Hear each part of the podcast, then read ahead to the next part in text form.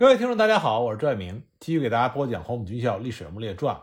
今天这集呢，我给大家讲一讲黄埔一期中曾经担任过土木系十八军军长的彭善将军。彭善一九零一年出生，湖北省武汉市黄陂横店彭玉湾人。他的亲生母亲很早就去世了，他的父亲曾经在江岸永生里摆水果摊儿，因为他的父亲爱打麻将，所以。总叫彭善在放学之后边做作业边照看生意。由于他经常卖水果，所以就养成了精于计算的习惯。别人需要用算盘之类的工具，他只需要口算就可以得出价钱。那么有一次，当地的一个王老板，他在汉口帮洋人当买办，他在彭善的水果摊买水果，看见彭善不仅长相英俊，而且干净利索，不仅大为喜欢。这位王老板在当地也算是一位富豪，他一眼就看中了勤奋聪慧的彭善，所以就为他女儿王素琴招来了一个女婿。这对于彭善来说也是攀上了高枝儿，从此彭善的命运就改变了。这位王老板开始大力资助彭善，彭善先后上了武昌圣约瑟教会中学、武昌私立法政专门学校。他在湖北法政专科学校的时候，因为参加反帝爱国运动，声援京汉铁路工人大罢工，曾经受到留校察看的处分。一九二四年春，他离开了湖北法政专科学校，奔赴广州。他考入了黄埔军校第一期步兵科。五月，他又加入了中国国民党。黄埔军校第一期，他毕业之后任教导第一团机枪连中尉副连长。数月之后，又参加了东征，讨伐陈炯明。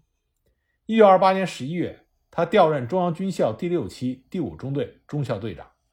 一九二九年，蒋桂战争结束之后，彭善又调任中央军校武汉分校第十四队中校队长。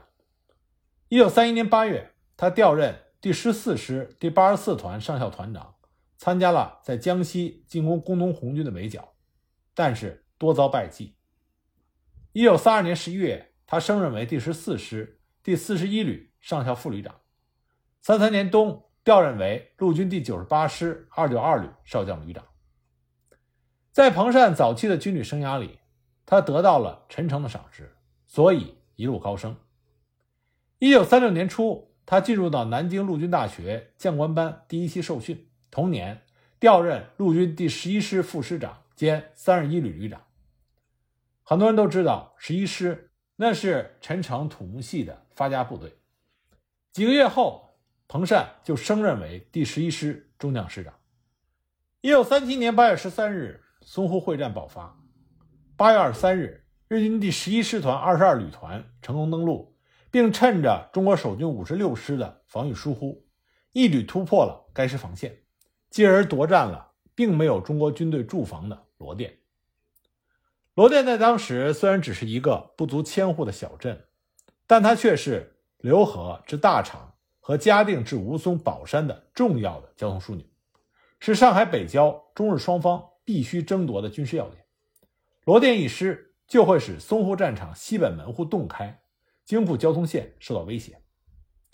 如此一个军事要点居然无人防守，这是国军的一个疏忽。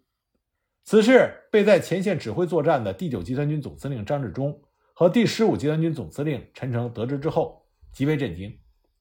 他们决定一定要夺回罗店，这将是一场恶仗。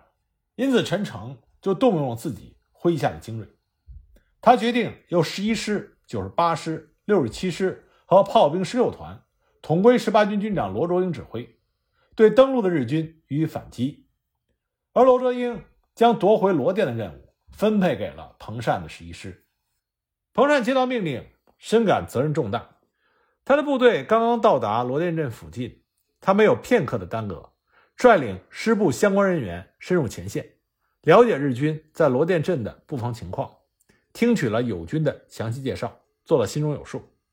很快，彭善就下达了如下的作战命令：第十一师山炮营首先以密集的炮火。向驻守在罗店前沿阵地的日军给予猛烈的轰击。待炮火准备之后，担任进攻任务的六十六团将日军阵地发起猛攻，务必一鼓作气，重新从日军手里收复罗店。接到彭山命令的山炮营迅速建设好炮兵阵地，向驻守在罗店镇阵地的日军阵地进行了猛烈炮击。一时之间，罗店镇硝烟弥漫，炮声隆隆。在炮火准备一段时间之后，六十六团的官兵向驻守在罗店镇的日军发起了猛烈的攻击。驻守在罗店镇尚未被十一师山炮营炸死炸伤的日军，在六十六团发起冲锋的时候，抵抗非常顽强。轻重机枪以密集的火网，企图封锁六十六团的进攻。为了夺回刘店镇，彭善命令六十六团发起了一轮又一轮的进攻。官兵们前赴后继，以各种方式向日军的阵地接近。经过数小时的激战，收复了罗店镇，将日军赶了出去。十一师收复罗店镇的战报传到上峰那里，彭善以为会让他的十一师坚守这里的阵地。迎接日军可能到来的反攻，为此呢，他命令部队就地构筑工事，设立师、旅、团各级指挥所，准备痛击日军的反扑。可就在第十一师正在着手构筑阵地的时候，上峰突然来了一封电令，要十一师把阵地交给友军部队，赶赴新镇乐府，准备进攻在那里待命的日军增援部队。彭善毫不迟疑地率部开拔。进入到新镇乐府阵地，主动向在那里待命的日军开火，因为这里的日军属于日军的机动部队，随时增援其他的地方。该股日军突然遭到十一师的进攻，以为会占到便宜，所以集中火力和十一师交战。在日军的眼里，国军都是不堪一击的，他们以为他们会很快打垮十一师，他们接二连三地向十一师的阵地发起了冲锋。可是让日军诧异的是。对十一师的进攻丝毫没有占到便宜，彭山也下定了决心，要在这里和这股日军决一死战，把这股日军打残，让他们不能前去增援，从而减轻友军部队的压力。在十一师猛烈的进攻面前，日军虽然发起了数次反扑，但是成效也不大，双方出现了焦灼的状态。就在十一师的官兵和这股日军殊死战斗的时候，彭善突然接到了电令。电令的内容是：接替十一师担负罗店镇防务的友军部队没有能够抵挡住数倍于己的日军的进攻，罗店镇再次被日军占领。因此，上峰要求十一师分派一部分兵力牵制新镇乐府当面的日军，守住已有阵地，而主力马上回师罗店镇，必须从日军的手里再次夺回这一战略要地。接到这个命令，彭善的心里并不痛快，在他看来。好不容易从日军手里把罗店镇的阵地夺了回来，才没过多长时间又被日军占领。但是牢骚归牢骚，彭善马上向上峰回复，保证完成任务。他对留下坚守阵地的部队做了交代，要求他们绝不主动向日军发起进攻，只要坚守住阵地就好。然后他就率领十一师主力部队迅速转向罗店镇，要把罗店镇再次从日军的手里夺回来。已经认识到罗店镇重要性的日军，逐渐向罗店镇调集了重兵，同时派出了飞机参战。只要发现有国军部队试图向罗店镇进攻，随时出动空军的支援，对进攻中的中国军队实施盘旋扫射和狂轰滥炸，以保证罗店镇日军阵地的安全。彭善在了解到日军的作战意图和调整了兵力部署之后，他相应制定了以下的作战计划。他麾下所部三十三旅担任罗店镇的主攻，三十一旅担任侧翼，向罗店镇东南方向的佯攻，试图吸引日军主力，减轻正面部队的压力。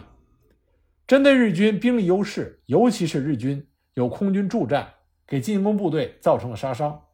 如果白天发动进攻，必然是伤亡惨重。为此，彭善把发起收复罗店镇的时间改在了拂晓，也是日军最为疲惫的时候。这个时候进攻，日军的飞机无法参战，既可以减少伤亡，也能有利于更快的收复罗店镇。当十一师的山炮营再次对罗店镇发起轰击，十一师所属三十三旅和三十一旅从两个方向向罗店镇发起了猛攻。驻守在罗店镇的日军一时判断不出来哪里才是中国军队的主要进攻目标，暂时陷入了慌乱。三十三旅不负众望，再次攻入罗店镇。而三十一旅同样是越战越勇，趁机就攻占了罗店镇以北的陆家村，切断了罗店镇和外部日军部队的联系。这个时候天色已经大亮，驻守在罗店的日军以及从外部赶来增援的日军，在飞机和重炮的掩护下，对十一师坚守的罗店阵地发起了疯狂的反扑。在日军飞机和重炮的双重打击之下，十一师的官兵死伤惨重，但仍然奋力抵挡着日军的进攻。敌我双方最终形成了每一道围墙、每一间房屋、每一个可以掩蔽的大树作为屏障的。残酷的巷战，彭善看着自己身边的官兵一个又一个的战死，刚刚收复的罗店阵地将要被日军重新夺回去，他没有丝毫犹豫，亲自从师指挥所里出来，不管部下的拦阻，腰里别着双枪，端起一挺机关枪，亲自上了阵地，和将士们一起冲杀。而他麾下的官兵们看见自己的师长和他们一样在阵地前拼杀，视死如归。所以士气大振，打退了日军一次又一次的进攻。在国军阵地生死存亡的关头，彭善组织起了敢死队，而他自己本人亲自担任敢死队长，向日军阵地发起了冲锋，终于又把阵地从日军的手里夺了回来。就这样，十一师在师长彭善的率领下，凭借着钢铁般的意志，和日军反复争夺罗店阵地，直到最终友军换防。当年一位友军将领曾经说过这么一段话，他说：“在敌我装备悬殊的淞沪战场，很多部队只能和日军交战一天，甚至几个小时，而十一师却能够在人称‘绞肉机’的罗店战场上持续作战，是参加淞沪战役的陆军中唯一没有调到后方整补过的部队。由此可见，彭善率领的十一师是多么的强悍。不过，因为在装备上的巨大差距。”反复厮杀之后，十一师最终几乎被打光了。彭善把电话打到了军长罗卓英那里，他只是简单的说：“军座，十一师快打完了，要是再不换防，明天你就要到战场给我收尸了。”他说的如此的悲壮，罗卓英心里也是万分的酸楚，所以他就把这个情况报告给了陈诚。陈诚用电话找到了刚刚率部抵达上海的五十一师师长王耀武。趁着黑夜，日军飞机不便行动的机会，五十一师摸到了罗店，这才悄悄换下了已经不成建制的十一师的残部。淞沪会战之后，一九三八年夏，彭善兼任国民政府军事委员会武昌珞珈山军官训练团第二期第一大队第二中队中队长，参加中级指挥官紧急培训。之后，他又率部参加了武汉会战，两次立下战功。一九三九年五月，他升任为第十八军军长，驻守鄂西，防护陪都重庆。一九四零年二月二十五日，侵华日军第十一军制定了一个会战指导方针。这个方案的策划者是当时日军第十一军的军长冈村宁次。他拟定这次会战的目的是：你在雨季到来之前，在汉水两岸地区将国军第五战区的主力击败，通过作战的胜利。进一步削弱国军，并为推动对华统治谋略的进展做出贡献。日军这一会战的指导方针是在最短时间内做好准备，大概在五月上旬发动攻势。首先在白河以南捕捉汉水左岸的国军，接着在宜昌附近彻底消灭该河右岸的国军核心部队。那么这份作战计划就呈报给了日本的大本营，等待批复。一九四零年四月七日。冈村宁次调往华北，第十军军长由原来关东军第七师团长原部和一郎中将接任。四月十日，原部和一郎刚到第十一军走马上任，就接到了日本大本营大陆命令第四百二十六号，批准执行冈村宁次呈报的第十一军会战计划。原部和一郎研究此次会战的作战方针，就把这次战役分成两个阶段进行。第一阶段。打击枣阳附近的国军第五战区主力。第二阶段，渡过香河，也就是汉水，攻占宜昌。为了牵制和迷惑中国军队，在汉水南岸的日军各师团在进攻开始之前，对当面的中国军队发动攻击。在枣阳地区作战的时候，对外大力宣传，此次作战结束之后就会返回原来的驻地，使中国军队并没有第二阶段的作战准备。同时，日军有意在枣阳地区作战的时候，丢失制造的假命令，也就是日军只有第一阶段的作战计划，隐藏了日军第二阶段的作战意图。那么，日军在第二阶段作战兵力的部署是：第三师团从襄阳、宜城之间的汉水弯曲处渡河，向当阳进发，切断中国军队的退路；第三十九师团于宜城附近渡河，进入荆门；第十三师团于沙洋镇附近渡河，经十里铺进击至当阳合荣附近，而后伺机攻占宜昌。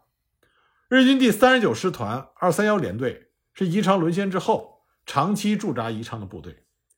这个连队的第二任连队长维普银次郎在他的回忆录中是这么写的：日军昭和十五年，也就是一九四零年四月十日，大本营同意实施支那派遣军希望的进攻宜昌的所谓宜昌作战计划，直接向重庆政府开展的和平工作，即所谓的同工作，虽正在进行，但也有必要对重庆政府施加更大的压力，以便和平工作得以促进。再次。从地理上看，宜昌对中国方面来说地位极为重要，它正在成为中国军队集结战斗力的大据点。此外，在宜昌的东面还是农作物的保护，另外，老是处于专门防守状态下，也还有带来军纪士气低落的危险。所以在分析了各种形势之后的结果，就是认可对宜昌的攻击。那么，日军把这次作战称之为宜昌作战，那么在国军这边。称之为枣宜作战，一字之差，说明了日军战前预谋的主要作战目标就是宜昌。根据战后发现的史料，尽管日本侵略中国的中国派遣军和日军大本营关于占领宜昌和保持宜昌的问题一直争论不休，但是在这次作战，也就是日军所谓的宜昌作战中，日军毫无疑问是要攻占宜昌。那么在枣宜会战的初期。国军重庆统帅部误解了日军的意图，以为日军此次会战的主要目的和1939年5月随枣会战一样，只是企图在枣阳附近寻找国军的主力决战。实际上，到6月初，重庆统帅部召开紧急军事会议的时候，也只是估计日军可能会攻占宜昌，并没有认识到宜昌作战才是日军此次作战的最终目的。日军在1940年5月1日发动枣宜会战。经过一个月的激战，基本上在执行他们第一阶段的作战计划。在这个阶段，第五战区司令长官李宗仁率领着国军部队浴血奋战，虽然损失很大，但仍然给日军造成了重创。日军宜昌作战第二阶段和第一阶段最大的不同，就是不计较其他城池的得失和是否主力决战，就是要把战役的目标锁定在宜昌。多路快速进攻，直逼宜昌。日本中国派遣军为了缓解十一军宜昌作战兵力不足的现状，从南京、杭州抽调了七个步兵大队和一个炮兵大队增援十一军。日军空军第三飞行团也归十一军指挥。五月二十五日，日军十一军下达了西渡汉水进攻宜昌的命令，继续执行第二阶段的作战计划。日军以六个汽车中队。紧急调运了一千多吨军需物资，奔赴前线，于五月三十日完成了作战准备。五月三十一日十九时三十分，第三十九师团开始炮火攻击，向汉水的西岸足足轰击了一个半小时，从宜城北边的王集强渡汉水。三个小时之后，日军第三师团从王家集北面的庞区附近强渡汉水，国军不支，弃守襄阳。六月三日。日军在突破中国第三十三集团军的防线之后，第三师团占领了南漳，第三十九师团占领了宜城。六月四日，南线的日军十三师团、池田支队、汉水支队从中乡南边的旧口、沙洋附近强渡汉水。他们兵分两路，留下一支部队进攻沙洋，另外一支部队继续向西进攻荆门的建阳驿。同日，从南章南下的日军第三师团。在京山东路遭到国军七十五军侧翼的打击，损失惨重。但是日军并没有反扑，也不恋战，一面还击，一面继续向当阳推进。当第五战区发现日军的意图就在于攻占宜昌，立即命令第二、第三十一、第三十三集团军紧紧在后面咬住日军，以减轻宜昌守军的压力。六月五日晚，国军二十六军四十一师在日军十三师团的猛烈攻击之下抵挡不住，被迫放弃了沙洋。次日，日军占领沙洋，至此，南线的日军十三师团和北线的第三师团、第三十九师团对荆门、当阳形成了南北夹击之势。六月六日，重庆军委会曾经电令第五战区司令长官李宗仁，为了配合宜沙地区的作战。第五战区应立刻派有力部队迅速进入到汉水东岸敌人的后方，照原令构成汉水下游泛滥。该部队的行动应随时与重庆统帅部保持无线电联络，届时由后方派遣空军协力炸毁旧口汉水的河堤。这个命令本想是炸堤放水，拦截南线日军向西进攻，可惜这个命令来的有点晚，因为南线的日军已经从旧口。提前渡过了汉水，早已奔西而去。六月八日清晨，南线日军十三师团池田支队约步骑兵两千多人，分两路攻打江陵沙市。在日军空军八架飞机轮番轰炸之下，日军的攻势凌厉。下午两点，日军的池田支队攻占了江陵，紧接着沙市沦陷。江防军三十二师且战且向当阳退去，日军十三师团尾随而至。